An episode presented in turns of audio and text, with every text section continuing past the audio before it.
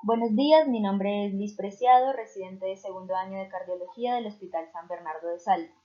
Para el Journal Club del mes de marzo, en homenaje a las mujeres, vamos a presentar este artículo sobre la participación de la mujer en ensayos cardiovasculares desde el año 2010 hasta el año 2017. A modo de introducción, sabemos que la enfermedad cardiovascular se ha confirmado a nivel mundial como la primera causa de muerte entre las mujeres. Sin embargo, ha sido una población subrepresentada en los ensayos clínicos. Históricamente se ha hecho énfasis en la diferencia social entre los sexos, quedando así demostrado en una revisión sistemática de 325 ensayos de enfermedades cardiovasculares entre 1997 y 2009, donde se estimó que una de cada tres participantes eran mujeres. Sin embargo, a la hora de estudiar las características específicas de edad y sexo sobre la prevalencia de la enfermedad, la participación femenina fue de tan solo el 13%.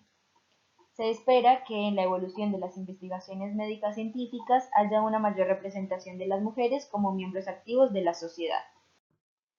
Para este artículo se buscaron ensayos clínicos de enfermedades cardiovasculares completados y con resultados que estuvieran registrados en clinicaltrials.gov, proporcionados por la Biblioteca Nacional de Medicina de Estados Unidos y posteriormente analizados por los diferentes institutos nacionales de salud se llevó a cabo desde el 1 de enero del 2010 hasta el 31 de diciembre del 2017, en donde se utilizó para fuente de datos y selección de estudios, posteriormente se extrajeron los datos y finalmente se analizaron estos mismos a nivel estadístico.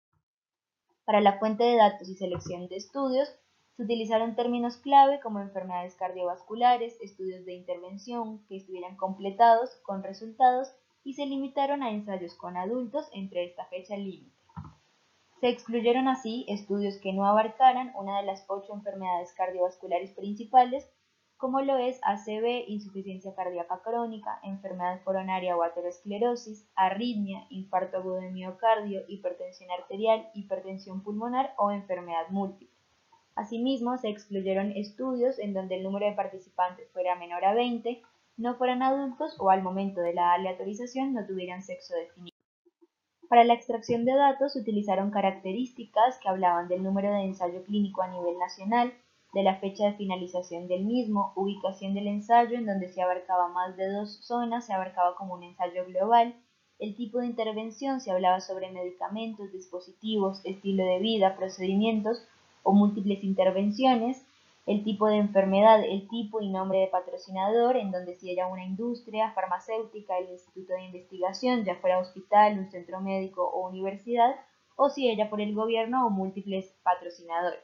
El tamaño de muestra dependió del número de participantes de cada ensayo, el grupo menor con menos de 47 participantes y el número mayor con 399 o más participantes. En cuanto a la proporción de mujeres, edad media, que se dividió en cuatro grupos, menores de 55 años, 56 a 60, 61 a 65 y mujeres mayores a 65 años. Asimismo, se evaluó la característica de la fuente de financiación. Para el análisis estadístico de los datos, se llevó a cabo una medida utilizada para describir la representación de las mujeres en el ensayo según la siguiente fórmula.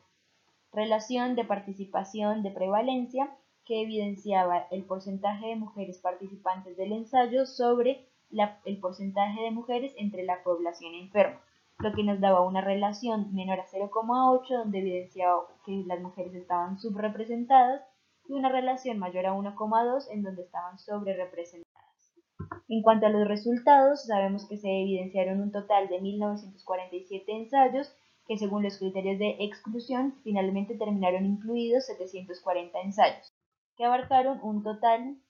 de 329.633 pacientes, en donde eh, ese porcentaje fue un 38% para las mujeres, la enfermedad más representativa por mujeres fue hipertensión pulmonar con un 76%, a su vez la edad más representativa fue menores a 55 años y la menos representada fue entre 61 y 65 años con tan solo el 26%. La intervención elegida por las mujeres fue un cambio de estilo de vida con un 33%. En cuanto a los gráficos, se evidencia también la enfermedad predominante con hipertensión pulmonar, el tipo de intervención fue el cambio de estilo de vida, la región más evaluada fue las Américas, el tamaño menos representativo por mujeres fue en, ensayos que estuvieran incluidos más de 400 participantes, A su vez, la edad con mayor representación, como lo dijimos, fue de menos de 55 años y el sponsor que eh, menos evalúa a las mujeres fue el encargado del gobierno. En cuanto a los resultados, la prevalencia mediana de participación entre los ensayos cardiovasculares de la última década, los hombres todavía predominan en general, pero la representación de las mujeres varía según la enfermedad y las características del ensayo,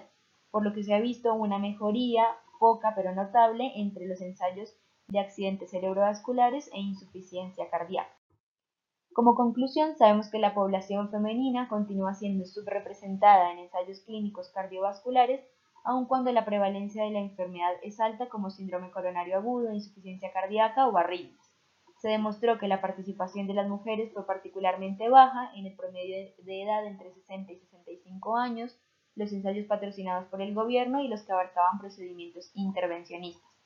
Si bien este estudio no proporciona una información exacta sobre las razones de la baja participación femenina, se destacaron algunos factores que incluyen como la falta de acceso a los centros participativos el cuidado infantil, la estrategia novedosa que cautive la atención y la buena comprensión de las mujeres sobre los beneficios de participar en estos ensayos clínicos de enfermedades cardiovasculares.